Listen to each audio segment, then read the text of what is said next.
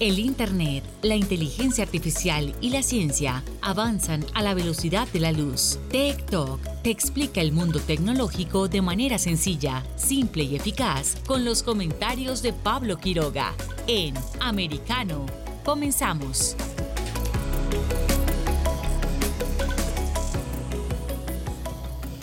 ¿Qué tal? ¿Cómo están todos? Bienvenidos una vez más a nuestro programa TikTok aquí por Americano. Soy Pablo Quiroga y hoy es jueves 29 de septiembre. ¡Wow! Se nos está yendo el mes y estamos haciendo el programa desde otro país, desde Colombia. Sí, sí, Colombia, sí, sí, Caribe.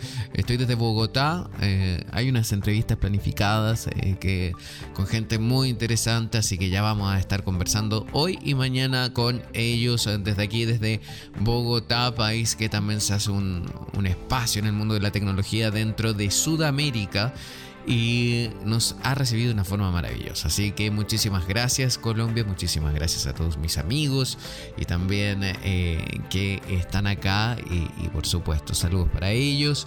Me encanta, aprovechando que eh, estamos en Colombia, Colombia es conocida por el café y en Estados Unidos en esta misma jornada de jueves 29 se celebra el Día Nacional del Café, pero eso se los voy a contar luego en nuestra sección de tendencias mundiales eh, porque está, está dentro del trending topic de Estados Unidos como primer lugar. Así que mucha atención, tenemos un programa interesante. Vamos a estar también hablando sobre qué pasa con las criptomonedas, qué pasa con el Bitcoin. ¿Por qué no, sube el Bitcoin? ¿Se fijaron? Eh, se mantiene en 20.000, 19.000 no quiere subir más. Eh, ¿Será una crisis eterna de la criptomoneda? ¿Se destapó esta burbuja? Vamos a preguntar todo y mucho más a José Basagoiti, que me están diciendo que ya está conectado. Así que hay mucho que hablar en torno a esto. En el bloque siguiente también vamos a hacer una entrevista acá ya local. Vamos a hablar con Mauricio Velázquez, eh, quien nos va a comentar y hacer una radiografía del país, cómo se prepara Colombia en este tema de la transformación digital, en este tren tecnológico, qué pasa también con los talentos, con la fuga de talentos que es eh, bastante llamativa también, ya sea hacia Estados Unidos, e Europa. Así, también sabían ustedes que acá Colombia tiene una visa de nómade digital. Hay muchas cosas en torno a esto que es importante señalarlos, así que los invito ya que comencemos eh, con nuestra primera sección. Nos vamos entonces ya con las eh, tendencias mundiales. Tech Trends. En primer lugar, con eh, ya cuántas menciones hay, la verdad que son muchísimas. a ver, 100.000 menciones en primer lugar. Tenemos al K pop eh, ya van alrededor de 110 mil, sigue subiendo. El hashtag está escrito en coreano o debe ser japonés, eso seguro que estoy viendo. Pero bien, en segundo lugar está el Rob's Day, así se llama. Eh, aquí hay varios memes cuando estamos eh, revisando más en torno a esto. Sigo viendo, ya tiene alrededor de 27 mil menciones aparece, eh, memes, hay mensajes escritos en, en portugués de Brasil. Eh, está ese hashtag eh, siendo tendencia también en tercer lugar, lo que yo ya les había comentado. El Día Nacional del Café está en tercer lugar a nivel eh, mundial. Y es que la noticia cuenta que el 29 de septiembre es el Día Nacional del Café en Estados Unidos. Para celebrar a la bebida favorita de los estadounidenses, cafeterías, cadenas de restaurantes y tiendas suelen ofrecer descuentos e incluso una taza gratis. Así que Vayan a su cafetería favorita porque seguro va a haber algo. Aquí hay una lista ya de locales eh, que estarían dando promociones. Ustedes van a investigarlo. Yo les voy a nombrar. Dice el primero es Krispy Kreme, Dunkin', Barnes Noble, Duck Donuts, Panera, Coffee Blenders, Mama Aroma Joe's, Pitts Coffee, Burger King y hay más. Así que ustedes chequen y pregunten qué oferta hay en torno al café porque hoy es el Día Nacional del Café. De hecho, en este minuto estoy tomando un delicioso café que me encanta. Mm. Y es espectacular. Así que me imagino que ustedes también van a poder hacerlo en este Día Nacional del Café. Y aquí, por supuesto, en americano hay muchos que les encanta esta bebida, este brebaje, el café delicioso, sobre todo con ese aroma, uff, delicioso. Sigo revisando y en cuarto lugar aparece y quinto y sexto también el K-pop y a la verdad que nos llena la tabla el K-pop eh, cada día. También eh, nos vamos a seguir avanzando. Say Hello Treasure también es del K-pop de una serie de creo que es de Corea del Sur la serie. Entonces, como ven, hay muchas cosas, pero en torno al K-pop. Sigo revisando más, eh, por supuesto, y es que estoy viendo que en las tendencias de Estados Unidos hay varias cosas interesantes. Y aquí las vamos a estar repasando bien de todas formas. Y es que, en primer lugar, aparece a nivel nacional, como ya lo estábamos comentando, el Día Nacional del Café con ya muchísimas eh, menciones. Y en segundo lugar, y esto viene ya con eh, noticias y política, aparece el hashtag Norcorea. A ver, y aparece por supuesto Kamala Harris, eh, la vicepresidenta de Estados Unidos. Y aparece, a ver, les voy a leer la noticia, lo que dice, por supuesto, así estamos todos en la misma línea, informados y ustedes saben de qué es lo que se está hablando en las eh, redes sociales. La vicepresidenta de Estados Unidos, Kamala Harris, denuncia la dictadura brutal de Corea del Norte y Pyongyang dispara más misiles en respuesta. A ver, eh, en Estados, en Corea del Sur se encuentra eh, Estados, eh, la vicepresidenta del país dijo que Corea del Norte es un país con una dictadura brutal, un programa de armas ilegal y violaciones desenfrenadas de los derechos humanos, lo que emite críticas inusualmente fuertes durante una visita a la frontera intercoreana el jueves, o sea, hoy. Poco después de que Harris terminara su viaje a Asia, Corea del Norte disparó dos misiles balísticos desde el norte de su capital Pyongyang el jueves en dirección a su vuelo desde Corea del Sur, el tercer lanzamiento de este tipo en cinco días. Harris en su primera visita a la zona desmilitarizada que separa las dos Coreas, dijo que la frontera fuertemente armada ofrecía un duro recordatorio de los eh, diferentes caminos eh, que han tomado las ah, dos partes. Eh, señaló, en el norte vemos una dictadura brutal, violaciones desenfrenadas de los derechos humanos y un programa de armas ilegales que amenaza la paz y la estabilidad, dijo Harris. También agregó que Estados Unidos y el mundo buscan una península coreana estable y pacífica donde la República Popular de Corea del Norte ya no sea una amenaza. Esto lo dijo refiriéndose a Corea del Norte por las, obviamente las iniciales, la RPDC del país. Harris estaba en la zona desmilitarizada después de llegar a la capital de Corea del Sur, Seúl, a primera hora de esta jornada, horario local, obviamente, allá ya es de noche en medio de la creciente tensión regional sobre los lanzamientos de misiles de Corea del Norte y las acciones de China en el estrecho de Taiwán. Corea del Norte lanzó dos misiles balísticos desde el norte de Pyongyang hacia el mar frente a su costa este, dijo el ejército de Corea del Sur unas dos horas después de que el vuelo de Harris partiera hacia Washington. Los eh, misiles volaron unos 300 kilómetros, alcanzando una altitud máxima de 50 kilómetros, 31 millas. Esto sí lo ratificó el ministro de Defensa de Japón, Yasukazu Hamada, lo que indica que probablemente eran misiles balísticos de corto alcance. La visita de Harris se produjo en medio de los eh, temores de que Corea del Norte está a punto de llevar a cabo una prueba nuclear. Funcionarios surcoreanos dicen que Corea del Norte ha completado los preparativos para lo que sería su séptima prueba nuclear y la primera desde el año 2017. Así que eso está haciendo noticia dentro de las redes sociales de Estados Unidos, el hashtag Norcorea. Sigo revisando más eh, también el World Cup Inu. Listo, listo, ya tiene 157 mil menciones eh, dentro de Estados Unidos. A ver, ¿qué nos cuenta?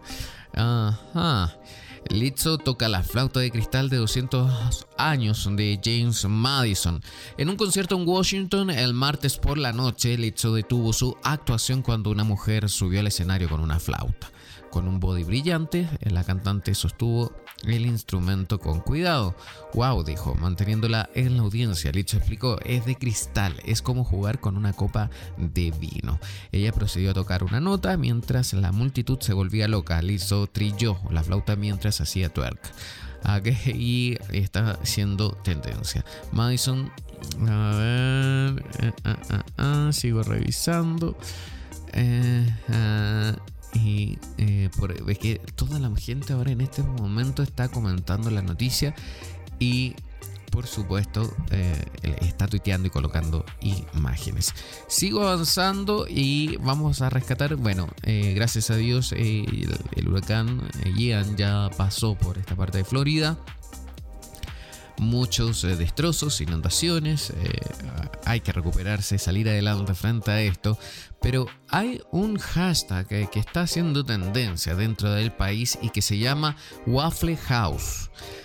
Muchos van a conocer esto y es que los, eh, me imagino que a todos nos preocupó que los cierres de Waffle House a lo largo de la costa de Florida son un siniestro signo de tormenta porque siempre está abierto. Casi dos decenas de restaurantes de Waffle House eh, cerraron en toda Florida, lo que es inquietante para aquellos que ven la cadena siempre abierta como un indicador informal de lo, que, de lo malo que podría llegar a ser un desastre natural. Con el huracán Ian derribando al estado, la cadena de restaurantes las 24 horas tiene actualmente 21 restaurantes cerrados desde Bradenton hasta Nápoles. Así lo dijo el portavoz el día miércoles a distintos medios en un correo electrónico. Esos restaurantes están ubicados en el camino directo de la tormenta, con algunos ubicados en zonas bajas y propensas a las inundaciones. Y todo el mundo está, incluso, bueno, ya algunos ahí juegan a la ironía, colocan fotos, son memes que cuando se cierra un Waffle House prácticamente se acaba el mundo. Así que todos están colocando y comentando la noticia. Nosotros, eh, a ver, reviso rápidamente antes de ir a la pausa. Air también, Cybertruck, eh, Amber Riley, Sosa, Sandy, Lee Conti, Big Boy, Duncan, James Madison. Eh, también está haciendo tendencia por el tema de Lizzo. y sigo revisando Maguire. están haciendo tendencia. Hay una mañana bien informativa. Nosotros sí nos vamos a una pausa y ya volvemos con más. Esto es TikTok, aquí por Americano. En breve regresamos con más tecnología, internet, inteligencia artificial y lo último en ciencia en la voz de Pablo Quiroga en Tech Talk por Americano. Estamos de vuelta con Tech Talk junto a Pablo Quiroga en vivo por Americano. Tech Talks y estamos de regreso aquí en TikTok por Americano. Y es que hay que hablar sobre criptodivisas, las criptomonedas, que en el último tiempo, sí, o sea, en el último tiempo yo creo que ya el último año sigue en crisis. Eh, ¿Qué pasa con el Bitcoin? ¿Qué pasa con el Ethereum? Hay distintas eh, novedades. De hecho, por ejemplo, no sé si se dieron cuenta cuando la semana pasada la Fed eh, modificó oh, sus políticas, sus tasas, etcétera, y ustedes podrán haber leído en la prensa a esto. Y el punto es que eso también hizo que se modificara el precio del Bitcoin de cierta forma. Eh, ¿Será siempre así eso? Yo creo que hay que conversarlo, vamos a preguntarle a nuestros expertos, porque por otro lado también hay noticias en torno al Ethereum también que ya está entrando en una nueva fase. Vamos a preguntarle más detalles. Yo ya tengo mi lista de preguntas lista para eh, que sean respondidas, eh, por supuesto, con eh, José Basagoiti, que es de Trading Up, Trading Pro Up. Es así, ¿cierto? ¿Cómo estás? Buenos días, muchísimas gracias por estar junto a nosotros.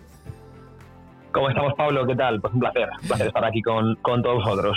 Gracias. Mira, la verdad es que tengo muchas dudas y yo creo que todos acá tenemos eh, las mismas dudas eh, porque tú eres el experto y tú nos puedes aclarar qué es lo que está pasando. Por ejemplo, ¿qué pasó con la Fed? ¿Por qué cada vez que habla la Fed eh, el Bitcoin se modifica? Por ejemplo, incluso empezaron a modificar la, tasa de interés y el Bitcoin bajó. ¿Es siempre, ¿Siempre va a ser así de ahora en adelante esto? Bueno, sí, eh, Bitcoin, al igual que el resto de activos de riesgo, pues, pues está muy ligado a la política monetaria de la, de la Reserva Federal. Lo que está haciendo ahora mismo la Banca Central de Estados Unidos, eh, bueno, como ya saben, es una política monetaria muy, muy restringida, muy restrictiva eh, para combatir la inflación y está drenando mucha liquidez del sistema, está encareciendo desde el lado de los tipos de interés el, precio del dinero, con el objetivo de que desde el lado privado bueno, pues haya menos préstamo, haya menos, menos capital en circulación y además también está reduciendo su balance. Esto está haciendo que en general pues esté retirando mucha liquidez y sabemos que tanto las bolsas como Bitcoin, bueno, en general las criptomonedas, están muy ligadas a la, liquidez. Cuando hay expansión de masa monetaria, suben, son, son activos que salen muy favorecidos de, de la aumento de base monetaria y cuando es al revés, pues pues sufren mucho, que es lo que está pasando ahora. Mientras la política siga siendo eh, dura, siga siendo hawkish, que dicen los anglosajones, va a ser un entorno muy complicado para las criptomonedas. Y así hay que entenderlo, es que la variable monetaria, pues yo siempre digo que es quizá la primera variable que hay que entender a la hora de, invertir, sea, sea en, bolsas o sea en criptomonedas. Es, es una variable importantísima y por desgracia es así y siempre de momento va a ser así hasta que se abra una brecha importante que no, que no parece que vaya a ser corto plazo pues habrá que vigilar muy de cerca la actuación de, de la Reserva Federal. Yo podría interpretar lo que está ocurriendo como que eh, es un periodo de hibernación para todos los que les gustan las criptomonedas. O sea, es mejor quedarse tranquilos, dejarlas ahí sin tocarlas, sin invertir. ¿O qué es lo que hay que hacer? Porque yo creo que la mayoría de la gente que tiene criptos eh, no son expertos, eh, no son economistas expertos, sino que nos hacemos asesorar con gente como tú. Entonces, yo creo que en ese caso, ¿cuál podría ser el mejor consejo? Sí, porque mm, lo has comentado muy bien, periodo de estar en liquidez, estar con precaución, porque de momento esta política de endurecimiento monetario va a seguir. Ha dicho ya Powell, de hecho la semana pasada que se reunió, que, que aún queda mucho periodo de subida de tipos de interés y que todo 2023 posiblemente aún no íbamos a aplicar el famoso pivot o políticas expansivas por lo tanto, el, entorno económico complicado, complejo para las criptomonedas, eh, pues aún, aún le queda mucho, mucho recorrido. Es verdad que el mercado se mueve por expectativas eh, y nosotros ya tenemos una, una hoja de ruta clara. De momento nos mantenemos en liquidez. Yo recuerdo que la última vez que hablé contigo, ya te comenté que un nivel muy interesante era el de los 14.000, 15.000 dólares, es decir, bastante por debajo del precio actual, y que sería pues en el primero o segundo cuarto de 2023 cuando el mercado empieza a descontar que la Reserva Federal ya ha hecho techo en la subida de tipos de interés y que de cara a final de 2023, principios de 2024, empieza a bajar tipos, cuando el mercado empieza a poner en precio esas expectativas, es cuando posiblemente veremos un, un rally muy importante de, de, Bitcoin. Insisto, hombre, esas zonas de 14.000 pues, pues a priori parecen muy, muy atractivas. Eh, además hay métricas como on-chain que también afirman que esos niveles pueden ser muy, muy buenos pero claro, aún, aún le puede quedar tanto corrección, tanto en precio como en tiempo, por lo tanto yo de momento mi consejo, sin, nunca ser eh, un, consejo de inversión, pero bueno, mi tesis de, de mi hoja de ruta es esa, es simplemente mantenerme cauto, esperar a 2023, el primero, segundo cuarter y, y niveles de soporte en esos 14.000, 15.000, ahí sí que veo zonas interesantes de compra, pero bueno, como me has comentado, de momento paciencia, que queda tormenta y, cautela que ya, ya oportunidades de inversión. Todo, todo en su vida llega, pero, pero hay que tener siempre paciencia. Y en estos casos, ¿quién controla eh, que sea el precio alrededor de los 20 mil. ¿A quién se le ocurre poner esa cifra? Porque en, los últimos meses es algo mágico, podría decirlo yo, porque, bueno, quizás tú nos puedes enseñar, pero o es 20 mil, o es 21, 22, 23 y después baja a 18, 19, pero siempre cercano a los 20 mil. ¿Cómo se define ese, ese límite, esa línea o ese piso? Sí, es una zona de, soporte claro, soporte técnico. Es verdad que esto es una cosa positiva para Bitcoin, que mientras hemos visto caer al SP500, hemos visto caer al Nasdaq, Bitcoin ha aguantado bien en esa zona que comentas, ¿no? De los 19 y 21 mil, una zona de soporte muy importante, y eso, entre comillas, le da cierta fortaleza a Bitcoin, que ha aguantado mm, o está aguantando mejor el, el chaparrón, ¿no? Sin embargo, no parece una figura de suelo. Los técnicos siempre para, para bueno, confirmar eh, figuras de suelo de mercado exigimos eh, ciertas pautas que se llaman acumulación. No, voy a entrar en detalles, pero de momento no, no, parece que Bitcoin lo esté lo, esté formando. Por eso seguimos teniendo una tesis de que puede pegar un, un mechazo más a la baja y, a tocar esos niveles de mucha liquidez que comentábamos en los 14-15 mil. Eh, como nota positiva también decir que en esos 14-15 mil eh, hay un bueno el supply que se dice que de largo plazo el holder sigue siendo muy alto. Por lo tanto de momento si, si tenemos una visión de, de medio largo plazo hay que entender que, esta corrección es normal dentro del ciclo un ciclo de endurecimiento monetario pero que mantiene la, perspectiva alcista de, de, largo plazo. Es decir que nada ha cambiado con Bitcoin. Eso que es difícil aguantar correcciones y más si se extienden en tiempo pero de momento las métricas on-chain son muy buenas y, esas zonas de mm, técnicas que comentábamos, eh, un poquito por debajo del precio actual, esa zona de soporte que comentas, 19.000, 20.000, serían muy, muy buenas. Así que, bueno, desde mi punto de vista, esperar que ya era la opción. Pero eh, es muy interesante esto que estás planteando. Eh, nombraste al Bitcoin, que es como una de las monedas más estables por ahora dentro de lo que de la crisis que se está viviendo. Pero ¿qué pasa con el Ethereum? Porque también lo hemos visto que ha habido distintas operaciones y mecanismos. Incluso se está diciendo que si bien no vale lo mismo, no está en paridad con el Bitcoin, sí ha tenido más ganancias que el Bitcoin este año. ¿Es así o no? Sí, hombre, tuvimos el famoso Dimerge que, que inicialmente le favoreció. Es verdad que, bueno, fue un claro compra rumor, vende con noticia, ¿no? Esto es una cosa que utilizamos mucho los inversores en, bolsa, que cuando salen los rumores, pues hay mucho optimismo, sube bastante y luego cuando ya finalmente se puso en la noticia, cuando llega la semana de, de, de pues, pues vimos caídas importantes, ¿no? Momento muy habitual en, en los mercados financieros y ahora mismo pues eh, yo le veo bastante potencial a, a, Ethereum. Ahora si quieres entramos un poquito en, en qué ventajas puede tener esta, este cambio ¿no? a validadores, pero mm, hay mucha gente que critica que está perdiendo descentralización, pero es que Ethereum realmente no, no hay que compararlo con Bitcoin, son criptomonedas completamente diferentes que ofrecen eh, cosas diferentes y por lo tanto Ethereum particularmente no necesita una descentralización tan alta o total como si necesita Bitcoin, que es un patrón monetario. Ethereum no es un patrón monetario, es una blockchain que tiene que competir con Cardano, con Solana, con AVAX, necesita reducir costes de transacción, necesita aumentar también la velocidad.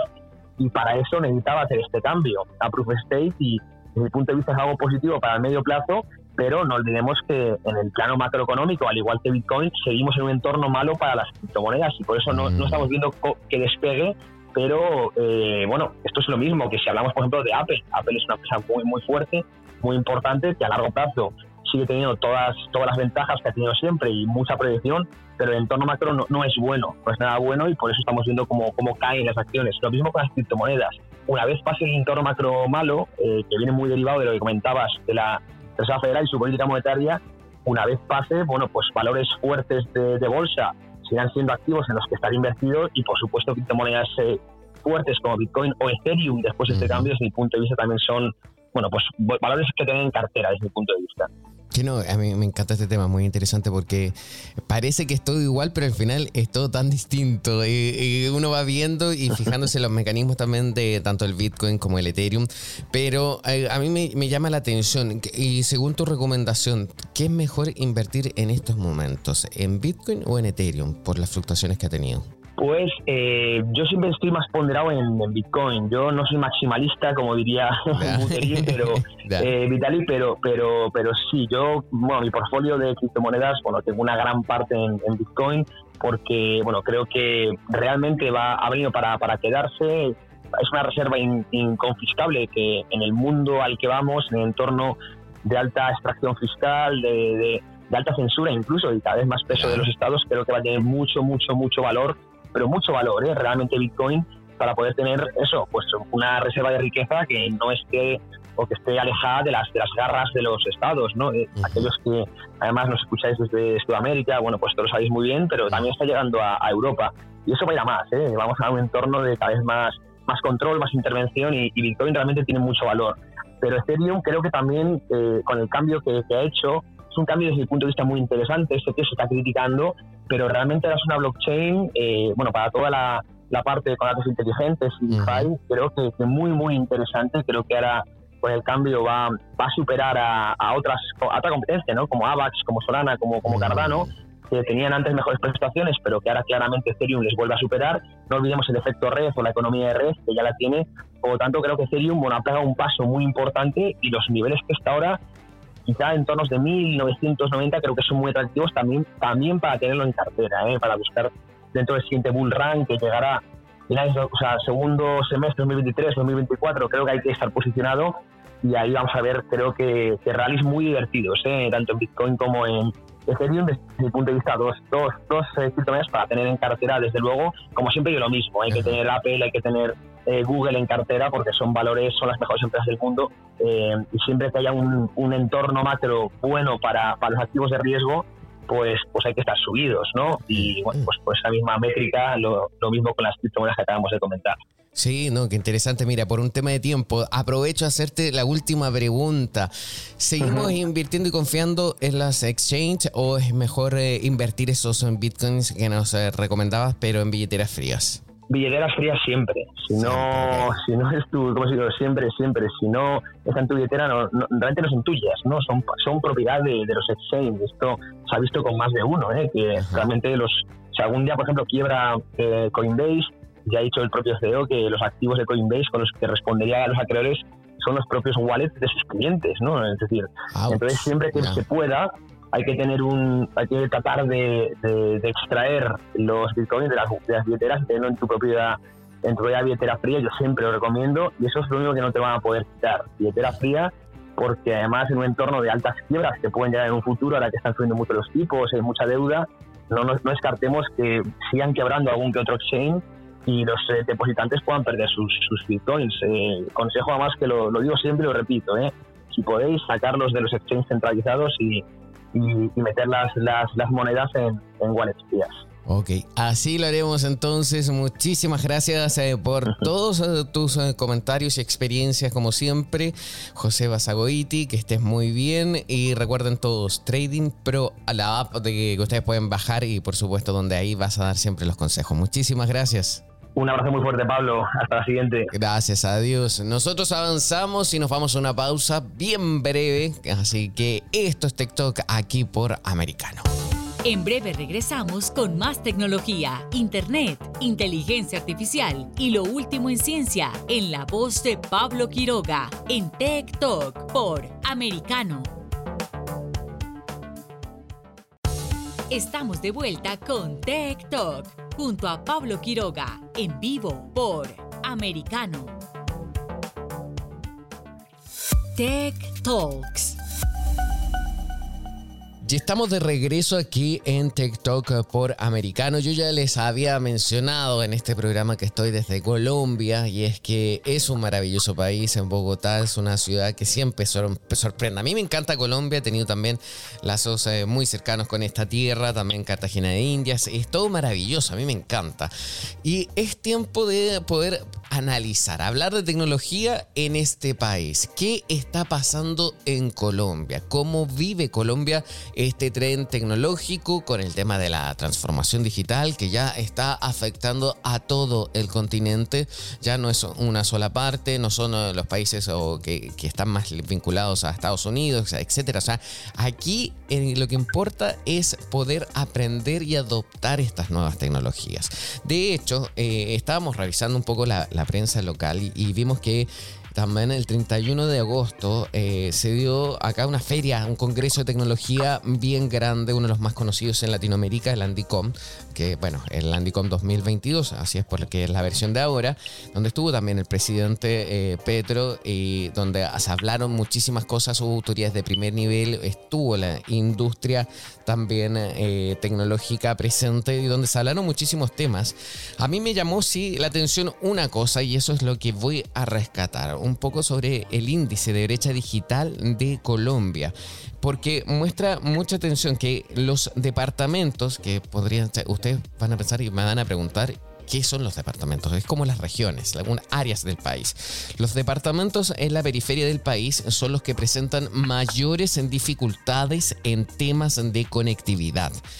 Eh, la geografía de Colombia es muy diversa también. Quizás eso puede ser un factor desencadenante para ver qué, cuáles son los sectores que tienen mayor acceso a tecnologías o no. Es un reto conectar a un país eh, con una parte de la población, sobre todo que es en rural. Sin duda la educación se posiciona entre los principales desafíos para que Colombia logre una transformación digital. Hay otra cifra que dice que el 50% de los colombianos al salir de las escuelas piensan en estudiar y terminar una carrera universitaria. Eso sería también bueno y ojalá que cada vez siga aumentando ese porcentaje. Lo ideal sería que fuera el total de la población, pero también eh, hay distintos eh, eh, indicadores o también perspectivas en torno a esto y muestran que quizás no va a ser tan rápido que vaya subiendo esa misma cifra. También tenemos que pensar cómo está la irrupción del Internet de 5G en este país, que ya Europa está prácticamente conectada con el 5G, también Estados Unidos en Centroamérica hay algunos países que están recién adoptándola en el cono sur, por ejemplo en Chile ya, por lo menos Santiago también cuenta con este tipo de tecnología, en Argentina también las principales ciudades, o sea, todavía es algo bien restrictivo, pero vamos a conversar eh, más a fondo sobre este tema junto a Mauricio Velázquez, quien es eh, consultor empresarial, conocedor en temas de tecnologías y servicios. Un gusto saludarle, Mauricio, muchísimas gracias eh, por estar junto a nosotros. Pablo, muchas gracias por esta invitación y, muchas gracias por comenzar por un tema que yo creo que a todo mundo hoy interesa, ocupa y en ocasiones preocupa. Y bueno, dispuesto a, compartir contigo Muchísimas gracias. en esta conversación. Eh, a mí me gustaría saber qué es lo que está haciendo el país para no quedarse fuera de este tren tecnológico. Y cuando digo no quedarse fuera, también me refiero a la gente, a los ciudadanos. ¿Cómo se, cómo se adoptan estas nuevas tecnologías? Mira, voy a tomar lo que dijiste porque tuve la oportunidad de participar en ese evento, pues como, un participante común y corriente, y, y, a mí siempre me empieza a dar como inquietud o me inquieto con, con el tema de lo que tú mencionabas, la brecha digital. Y la brecha digital normalmente en las mediciones tiene cuatro componentes importantes o cuatro ejes que son acceso, motivación, aprovechamiento y habilidades. Y me voy a empezar a elaborar sobre acceso y es un tema de los que tú mencionabas y cuando conversábamos, digamos, en el, en el interés de esta conversación y es cómo yo puedo conectarme con y cómo yo puedo conectarme o con el mundo o con mis regiones o con mis país o con mi país. Y es un tema que en Colombia no es menor porque Colombia es un país con una topografía y unas características geográficas un poquito diferentes a lo tradicional de los países que has mencionado, como a un Brasil, como a una Argentina, como a Chile, etcétera. Entonces ahí digamos que hay un tema donde sí existe y ha existido una preocupación en lo que tiene que ver con esa manera de acceder a esas posibilidades de conectarnos con el mundo, con las regiones y con el país. Entonces sí hay un reto que cada vez ha ido mejorando y que cada vez somos un país más conectado. Obviamente vienen otros temas que tienen que ver con la motivación y es la motivación por la cual yo me voy a conectar. Y aquí quiero hacer un paréntesis que es bien importante. Hay que entender el concepto de transformación digital desde la perspectiva de cómo hay una verdadera evolución hacia modelos de negocio que permitan apalancarse en datos, tecnología y un verdadero conocimiento del cliente. Entonces, esa motivación pues gira alrededor de que muchas de las organizaciones tienen que cambiar su manera de actuar, tienen que cambiar. Y te estoy hablando desde el sector público hasta el sector privado, porque realmente muchos en ocasiones ven como que todo el mundo ya habla de transformación digital y dice, no, pues es que yo ya tengo mi correo en la nube, o no, es que yo ya uso cualquier proveedor de la nube, lo cual no es lo mismo ni es igual. Entonces la motivación es muy importante y para eso tú tienes que exponer servicios y para eso tú tienes que tener modelos de negocio y a lo mejor ahí, digamos, es donde empieza a patinar un poquito la historia. Lo otro es como consecuencia de esto el aprovechamiento, ¿cierto? El aprovechamiento de esas formas en las cuales yo, o esos servicios a los cuales yo me voy a conectar. Todos, y creo inclusive tú, quisiéramos tener un gobierno donde yo no tuviera que ir a hacer transacciones todavía en el método tradicional, hacer la fila en la oficina, si es de día y hay sol me voy a quemar, si es de si, si hay lluvia me voy a mojar. Ese tipo de cosas cada vez quisiéramos que estuvieran más a la mano. Y yo creo que también son un poquito motivados, Pablo, por el tema de, pues la pandemia. La pandemia nos transformó de alguna manera la, la forma como actuábamos antes y nos forzó a ser un poco más, eh, o, ¿cómo, lo, ¿cómo lo digo para que no suene feo? Eh, más apropiados de esos servicios que queremos tener porque pues nos pusieron a guardarnos y había que hacer cosas. Y lo otro que no es menos importante son las habilidades, que es donde un poco, mm, o, un poco no, o vemos que hay unos retos grandes, Pablo, porque no todo mundo tiene, eh, como digo yo, y a veces lo digo con, con, con, con humor, un poquito de humor, los dedos preparados para ser digital. Y cuando digo los dedos preparados para ser digital, tú te das cuenta que todos ahora tenemos un móvil a la mano y en ese móvil los dedos son los que nos conectan con el mundo digital. Entonces ahí, te pongo como un poquito en el tema de la brecha y evidentemente sí tenemos una brecha que cada vez se busca cerrar, que cada vez se busca minorar, que cada vez se busca transformar. Pero existe una visión también y una política de Estado, más allá del gobierno, de Estado en torno a superar esa brecha digital, ya sea, por ejemplo, una política educativa o una visión a corto o mediano plazo, ni hablar a largo plazo, pero algo que sea ahora para adoptar todas estas nuevas tecnologías a lo largo de todo el país. Sí, Pablo, y cada vez más digamos que el sector educativo, digamos en las grandes ciudades, acuérdate que una de las grandes, eh, uno de los grandes retos de Colombia siendo un país de regiones es que la mayoría de las regiones, como tú lo describes, esos departamentos, pues tienen unas, unas capitales que de alguna u otra manera tienen un, un avance más, más amplio en lo que es tecnología. Y ahí en esas, en esas capitales hay universidades, hay centros educativos y hay instituciones gubernamentales y hay, y hay operaciones de compañías que todos de una u otra manera tienen que buscar cómo conectarse y cómo llegar más hacia esos ciudadanos o hacia esos consumidores que buscan sus servicios. Entonces la respuesta es sí estamos empezando, y hablo en plural porque pues al ser consultor muchas veces acompaño a compañías en estas nuevas formas de pensar en cómo llegar hacia esas personas en las cuales de una u otra manera necesitamos conectar.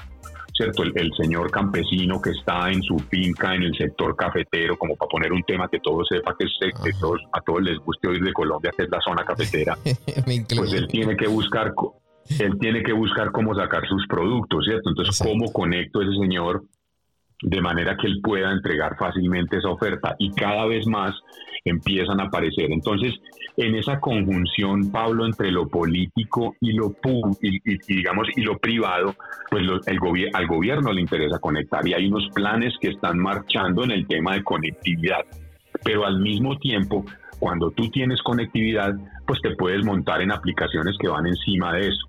Yo tengo una analogía siempre, Pablo, y es, y es como para que todo el mundo entienda.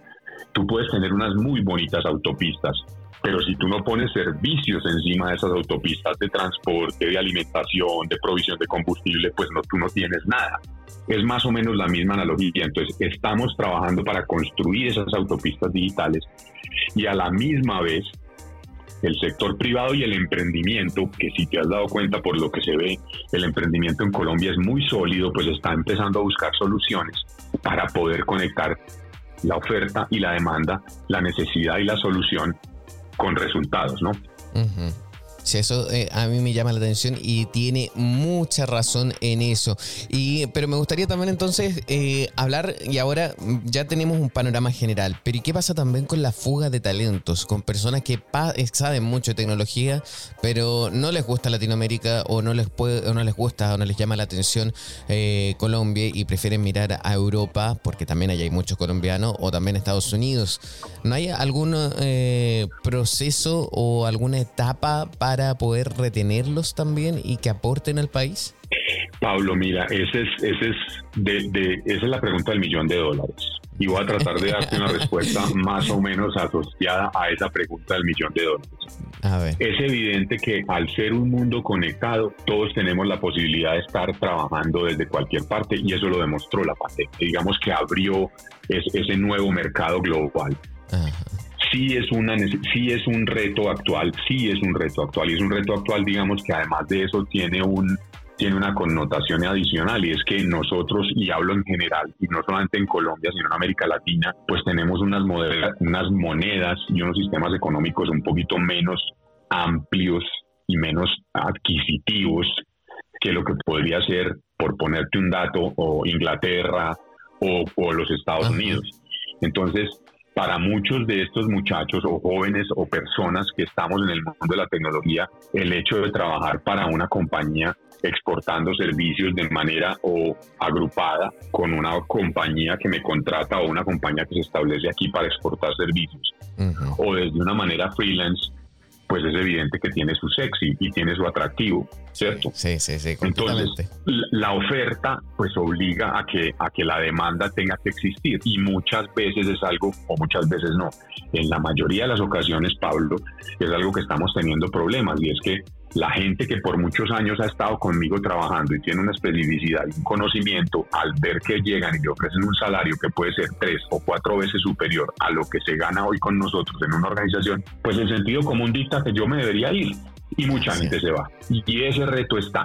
Pero por el otro lado también nos hemos dado cuenta, compañías del sector privado y las organizaciones que nos apoyan, que tenemos que trabajar por mejorar y por dar volumen. Colombia es un país de más o menos 46, 47 millones de habitantes, Pablo.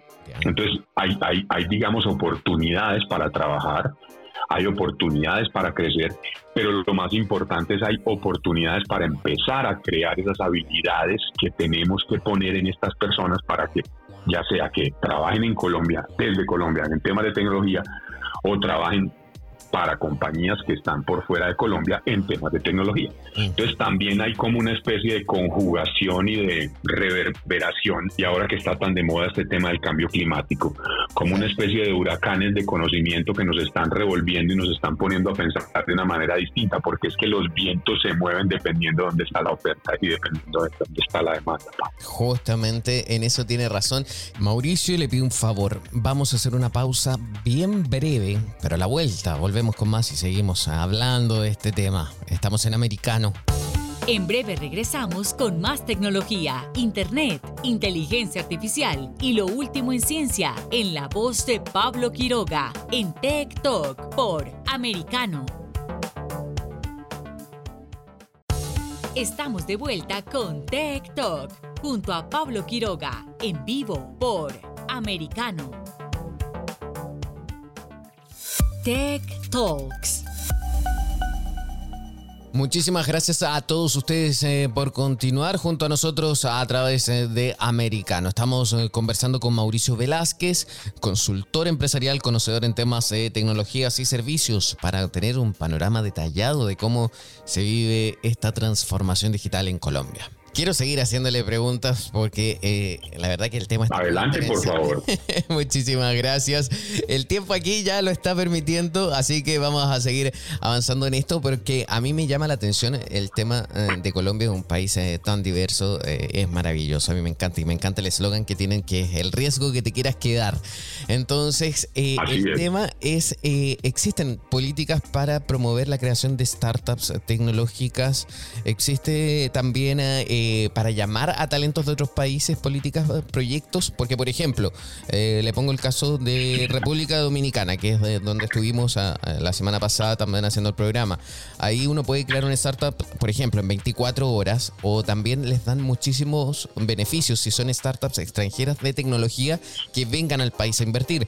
Lo mismo pasa con Chile también, que querían crear hace un tiempo atrás, hace unos años, un Silicon Valley, pero del Cono Sur. También llegaron incluso startups de Irán a Chile. Pero con Colombia, ¿qué pasa? ¿Existen planes también para atraer talentos extranjeros a aportar al país?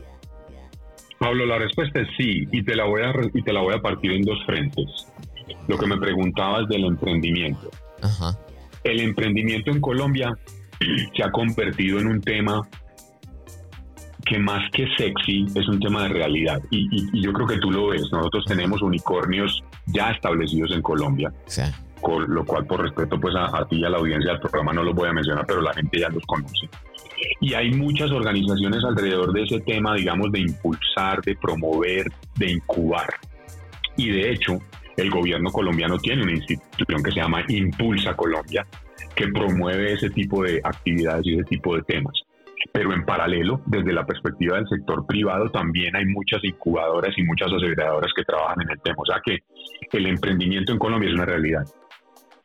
El emprendimiento en Colombia es una realidad y es una verdad de puño. Y en paralelo, cuando me comentas entonces de qué tipos de cosas se van haciendo, el gobierno colombiano ha empezado a trabajar en temas de visas temporales para que personas extranjeras que quieran venir a hacer, eh, digamos, trabajo desde aquí para sus otras organizaciones lo puedan hacer. Ya hay, un ya hay un tema establecido, Pablo, ya hay un tema que se está trabajando y yo creo que próximamente va a aparecer esa visa que es muy similar a la que entiendo que se está manejando en Centroamérica con Costa Rica y a la que se están haciendo en otros países de América Latina. Entonces, de alguna forma, Pablo, esto es un tema que o te montas o te quedas. Y cuando digo te montas es, te adaptas en el tema de, vuelvo al, vuelvo al tema del huracán. O sea, te montas en el viento que te va a llevar o el huracán te va a sacar y te va a volar. Entonces ahí es, es un poquito de cómo lo está haciendo Colombia. Y la respuesta es contundente, sí hay programas establecidos, sí hay procesos que aportan y soportan y sí hay una figura de visa de negocios, trabajo híbrida que te va a permitir venirte a vivir a Colombia por un periodo de tiempo. Y es más, ya hay muchas compañías que lo hacen, que ellas mismas están establecidas acá. O otras, otras que como persona tú puedes venir aquí y con unas condiciones eh, específicas que si quieres después las podemos hablar en otro programa porque tiene un nivel de detalle te permiten trabajar desde aquí. Qué interesante, qué bien y qué útil, qué práctico. Eh, aprovecho de adelantar a la gente que nos está escuchando también. Eh, lo que estamos mencionando eh, vendría siendo un proceso de visado como los nómades digitales, que también, por ejemplo, se, totalmente de acuerdo. Y se utilizan bastante en Europa, en Portugal sobre todo, o también en, creo que el otro es Malta que lo tiene. Bueno, son varios países alrededor del mundo y en Centroamérica también se está aplicando todo esto.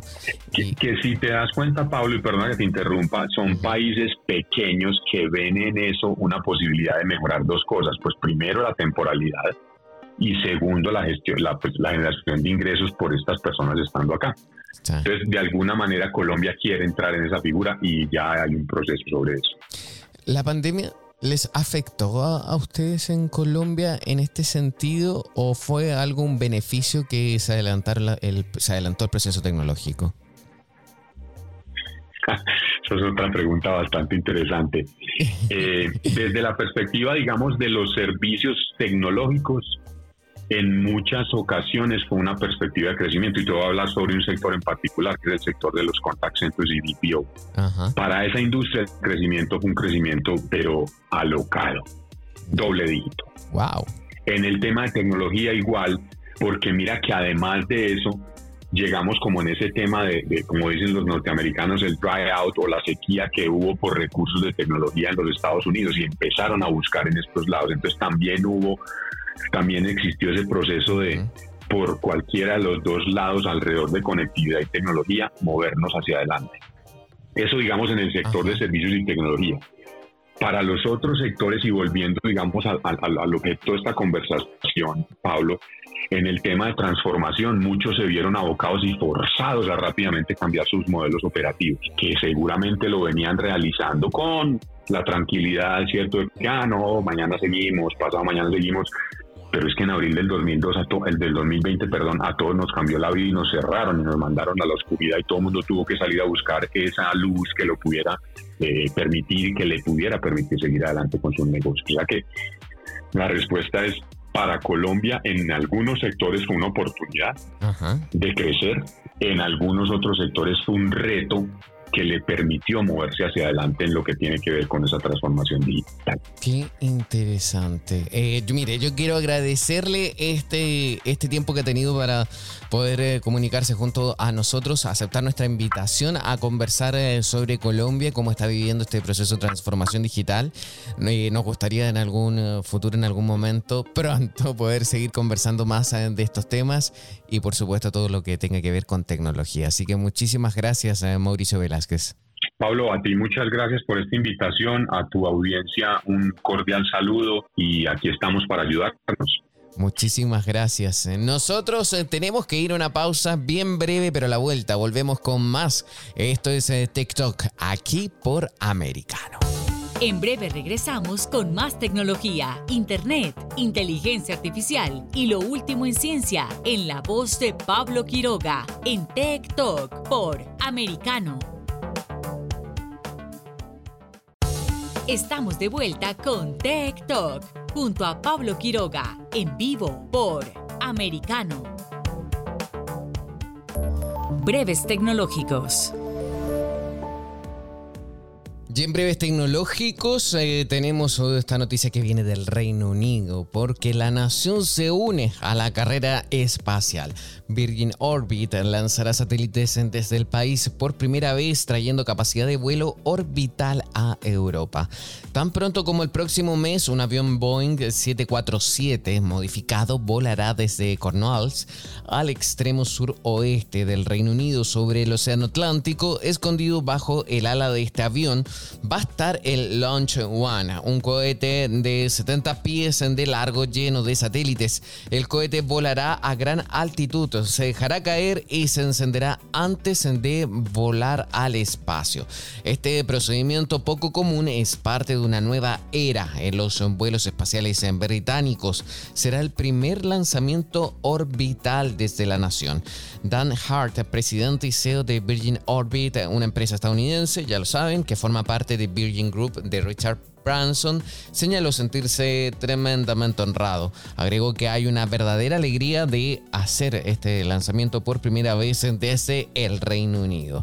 Actualmente está programado para no antes del 29 de octubre, o sea, un mes más. Un mes más.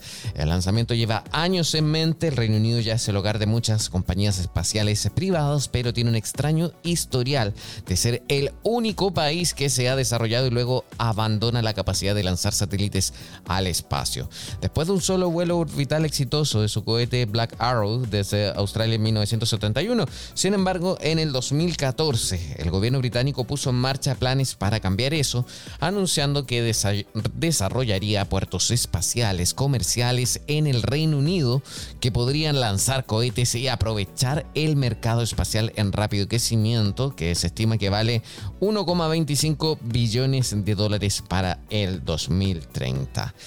Estos no serán cohetes grandes, eh, hay que tener en cuenta como los utilizados por la NASA para lanzar naves espaciales a la Luna o por Rusia para volar humanos a la Estación Espacial Internacional. En cambio, serán relativamente modestos, diseñados para llevar satélites pequeños al espacio, pero llenando un vacío interesante en la capacidad de lanzamiento de cohetes, ya que no hay sitios de lanzamientos activos en Europa en este momento, grandes o pequeños. Ya nos queda nada de tiempo. Eh, ¿Alcanzo una noticia más? Me dicen que sí, pero bien rápido. Un informe en profundidad del The New York Times ha revelado la escala del enjuiciamiento por parte de Alemania de delitos relacionados con el habla en línea y ha proporcionado una mirada entre bastidores a las unidades que tienen la tarea de vigilar las redes sociales para construir casos contra ciudadanos alemanes por lo que publican en línea. El medio dijo que después de revisar los registros estatales alemanes, eh, descubrió que había más de 8.500 casos relacionados con presuntos delitos relacionados con el habla en línea y que más de mil personas han sido acusadas o castigadas desde el 2018. Sin embargo, no existen cifras nacionales sobre el número total de personas acusadas de delitos relacionados con el habla en línea y los expertos que hablaron con el New York Times dijeron que la cifra real es probablemente mucho más alta. El informe de este medio de comunicación también proporciona detalles sobre las abundantes cantidades de vigilancia de las redes sociales que está llevando a cabo un grupo de trabajo en la ciudad de alemana de Gotinga. Este grupo de trabajo se creó en el 2020 y según se informa tiene pasillos, estanterías, escritorios llenos de archivos de pruebas rojas. Qué importante y qué grave es el tema de estos delitos de odio en Internet. Así que mucha atención con esto y espero que ojalá que nadie sea afectado por estos eh, delitos de odios. Eh, los archivos contienen impresionantes eh, comentarios, tweets y publicaciones de Telegram de los ciudadanos alemanes en Facebook. Los investigadores que trabajan en el grupo de trabajo Buscan en las redes sociales los registros públicos y los datos del gobierno para recopilar pruebas de supuestos delitos relacionados con el habla en línea. Nosotros ahora sí nos despedimos. Agradezco muchísimo a todos ustedes. De verdad, me encanta TikTok, me encanta poder hablar de tecnología junto a todos vosotros. Nosotros eh, nos vemos mañana, que estén bien, si Dios así lo quiere, nos vemos. Chao, chao. Tech Talk y Soberproy. Conéctate con nosotros de lunes a viernes a las 2 p.m. Este, 1 Centro, 11 Pacífico, por Americano.